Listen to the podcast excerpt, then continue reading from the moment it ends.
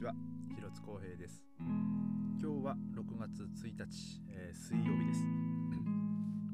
えー、今日からですねあの9ユーロチケット、えー、が、まあ、有効になりま なりまして。えー、僕もね、えー、今日ちょっと仕事行く時に、えーのまあ、早速、えー、使わせてもらったんですけども、えー、今ねベルリンは片道のチケットがですね大体こう3ユーロだったと思うんですけども、えー、今日僕仕事でね往復したんで、まあ、6ユーロ使ったっていう、まあ、計算になるんですけども、えー、もうね3分の2の元を取ったと いう感じですね。いやほんと9ユーロでなんそんな安くて大丈夫なんだろうかなと思ったんですが、えー、なんとですねもう700万枚のチケットがまあ売れていると。まあ実多分もう今日でまた伸びてると思いますけどもで、えー、今日はですねなんかそのその9ユーロチケットを、まあ、買うか買わないかっていうなんかアンケートがありましてまあ買うとか、まあ、買ったっていう人がですねもう52%でしたね。買わないっていう人もが48%っていうことでいやまあ結構なんかこう半々なんだなっていう、えー、気がしました。まあでもですねまあ一応買っとこうかなっていう人も多分まあいると思うんですよ。まあいらないって思ってても。まあでも、ま、実質、えー、その月の頭っていうかその月だけそのカレンダーあのー、カレンダーもの後だったかな。えっ、ー、とその普通の定期券の場合って例えばまあ明日から6月2日から7月の2日っていうチケットは買えるんですけど、えー、このチケットの場合はですねほんと6月っていうやつなんでまあ今日買って今日から使ってるとねあのまあ全然まああれなんですけど例えばほんと10日に買っても6月30日までしか使えないんで、まあ、実質20日間しか使えないんでね、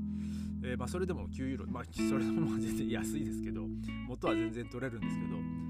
ねまあそれだったらねあの6月分でねもう早いうちに買っちゃった方がねあのー、まあ電車にね乗る時にねその片道券とかね買う必要はないですからね。まあ全然こう安く、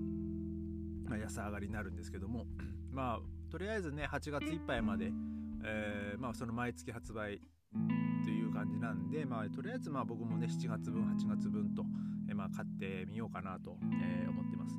で今日はですね あのうちは、まあ、昨日も言いましたけども、えー、その妻が、えーとそのまあ、不妊治療のね一環で、まあ、とりあえず我が家はこうとりあえず最初の一山を、まあ、無事に、まあ、終えたっていうか、まあ、超えたっていう感じですね。あの朝の8時40分にその予約ねしてましありましてその病院との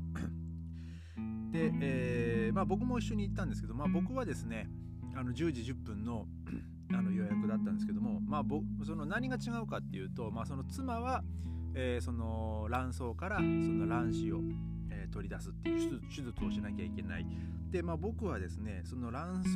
巣が、まあ、取り出されたぐらいの時間帯に合わせて、えーとまあそのね、精子を出すと。精子をまあえー、まあ、またカップに入れてね前前も、え、このポッドキャストでも喋りましたけどもその自分のその精子の検査のあれをしたっていうのでね、えー、でまあ、僕の場合は10時10分にそれがあの時間指定されてたんで、まあ、一生病院にはねその車で、えー、一緒に行きまして、まあ、朝の8時にね、あの車家家を出ましてまあ、えー、比較的ね今日道路はすあの空いてたので本当に20分ぐらいであの着いちゃいましてまあとりあえず受付行って、まあ、その妻がね、まあ、いろいろこう出さなきゃいけない書類とかもあったんで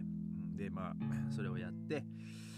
でまあその妻がですねじゃあ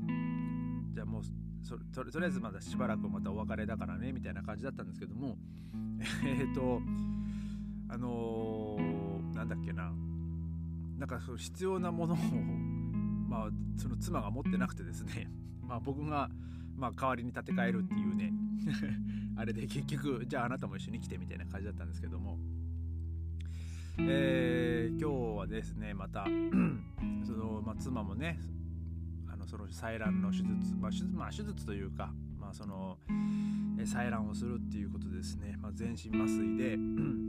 で、まあ、まあ、結構、まあ、終わった後とかもねなんか痛かったらしいんですけども、えーと、結果としてですねなんとですねその15個の卵子が取れたと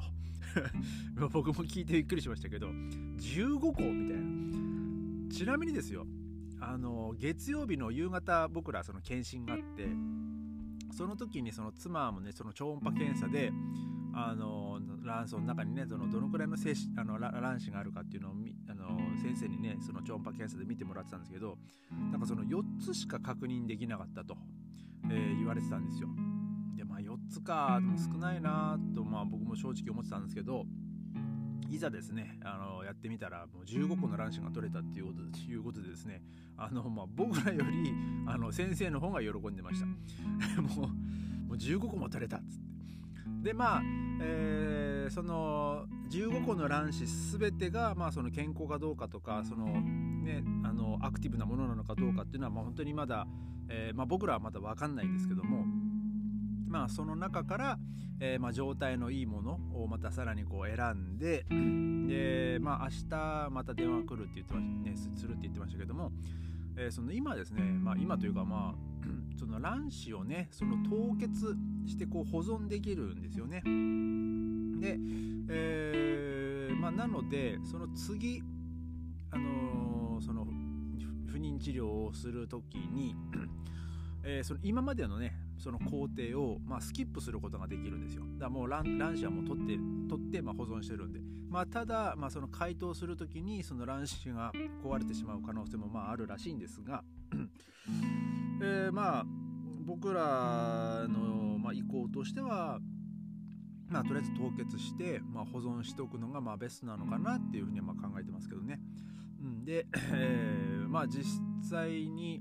今度はねその今ラ,、まあ、ラボで、まあ、その僕の提出した、まあ、その精子、まあ、まあその精子の状態にもよると思うんですけども、えーまあ、直接その受精卵の中に、まあ、その注射器でねこう入れて、まあ、その人工受精させてで、えーまあ、その23日、まあ、その経過を見ると、まあ、まあ僕もねその中学校かな中学校だったかなその 理科の授業でそのどのようにこう人間がその受精してで、まあ、どのどのような変化をしていくのかっていうのをまあ見たことありますけどそのその受精卵の中でこの細胞分裂が起こっていくんですよね。まあ、皆さんもご存知だと思うんですけども。でその細胞分裂の結果で、えー、またさらにこう状態のいいものとか、えー、だ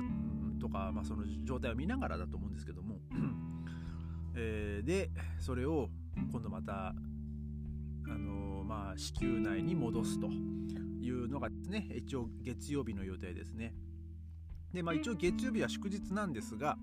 さすがにねそういう人間の体に祝日も、ね、もう平日もへったくれもないんで、えー、そういうことはねあの祝日だろうがその決められたその日程の感覚でねあのやらなきゃいけないことなので、まあ、あの月曜日あの祝日ですが、えー、またその、まあ、とりあえずま病院に行くと。ね、妻はねちょっとまた今度子宮内にね、あの受精卵を戻すっていう、まあ、手術を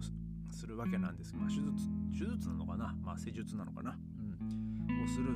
っていう、えー、感じですね。今の段階では。でまあ僕らとしてはですねあの、まあ、うまい具合にその、まあ、ラボの方がねまあまあラボの方がというか、まあ、その妻が今日ねあの採卵したその卵子とか、まあ、僕のね提出した精子がねその、まあ、ベストの状態で、まあ、ちゃんとうまく受精してですね、まあ、健康にその、まあ、順調にその細胞分裂も進んでいけばですね、まあ、その月曜日にその子宮内に、えまあ、その受精卵を戻すっていうあれもあるんですがでまあそれで終わりではないんですよね。今度その受精卵がちゃんと着床するかどうか。でまあ結局その受精卵を戻してもあの結局生理が来ちゃう人もいるみたいですしその子宮外妊娠をしちゃう人もいるようですしで、まあ、日本では確かその2つまで、えー、その受精卵戻せるようなんですけど、まあ、ドイツはねどうどうなのか分かんないですけどそこまでの話はまだ進んでないんで、えー、まあ、できるんであればねそのまあまあ保険をかけるっていう言い方 なんかおかしいんですけどまあ双子が生まれる可能性もありますけども、まあ、もし2つ戻せるんだったら2つ戻してもまあいいのかなと、まあ、もしかしたらその1つがねあのあのまあそのななんかうまくいかなかったりとかっていうこともありありえますし、うん、まあちょっとねその辺はまたその先生から連絡来たらまたその妻と話をしてね、ちょっとまあ最終的にまどうするか決めたいなと思うんですけども、えー、まあ とりあえずですねまあ僕は何かしたっていうよりも本当妻がねもう本当この10日間ぐらいものすごい頑張ってくれたんでねもう本当にこう妻に感謝で、ね、本当に頑張ったなと、え、思います。でまあ僕もね本当できる限りのこうサポートはね、あのー、まあ、今後もね、まあ、もちろんしていきますけども、うん。まあ、まずはねちょっとその妻もねまだ ちょっと、まあ、その麻酔から開け 開けてねあの、まあ、僕はその、ね、自分の抗生書をね出してあの待合室で待ってたんですけどももうそしたらその妻がですねもうなんつうんだろうななんかもう本当に言い方はねちょっとあれなんですけど本当ゾンビみたいになんかのたのたのたってこう歩いてきまして。いやなんかもう痛い痛かった言いながらですね。まああの戻ってあの僕の前に現れてですね。まあでも本当によく頑張ったねって言ってこうまあ頭ポンポンしたわけなんですけども。まあでもねあのちょっとねその痛みはねこうだいぶ、まあ、今日一日あの家でねあれゆっくり休んでまあ引いたみたいですけどもね、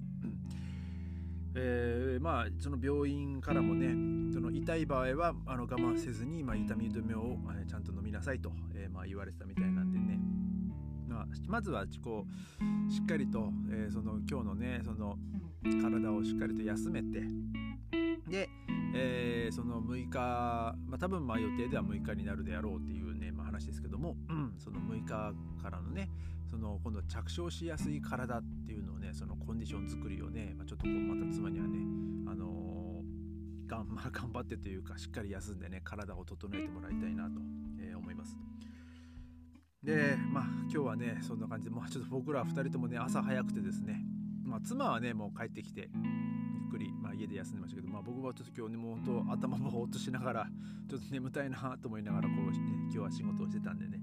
でまあ明日も僕もまた あの朝から朝からというかまあ昼ちょっと前からですけど一日仕事なんで、えー、今日はねまたゆっくり休みたいと思います、えー、それでは、えー、今日はこの辺で、えまた明日。ありがとうございました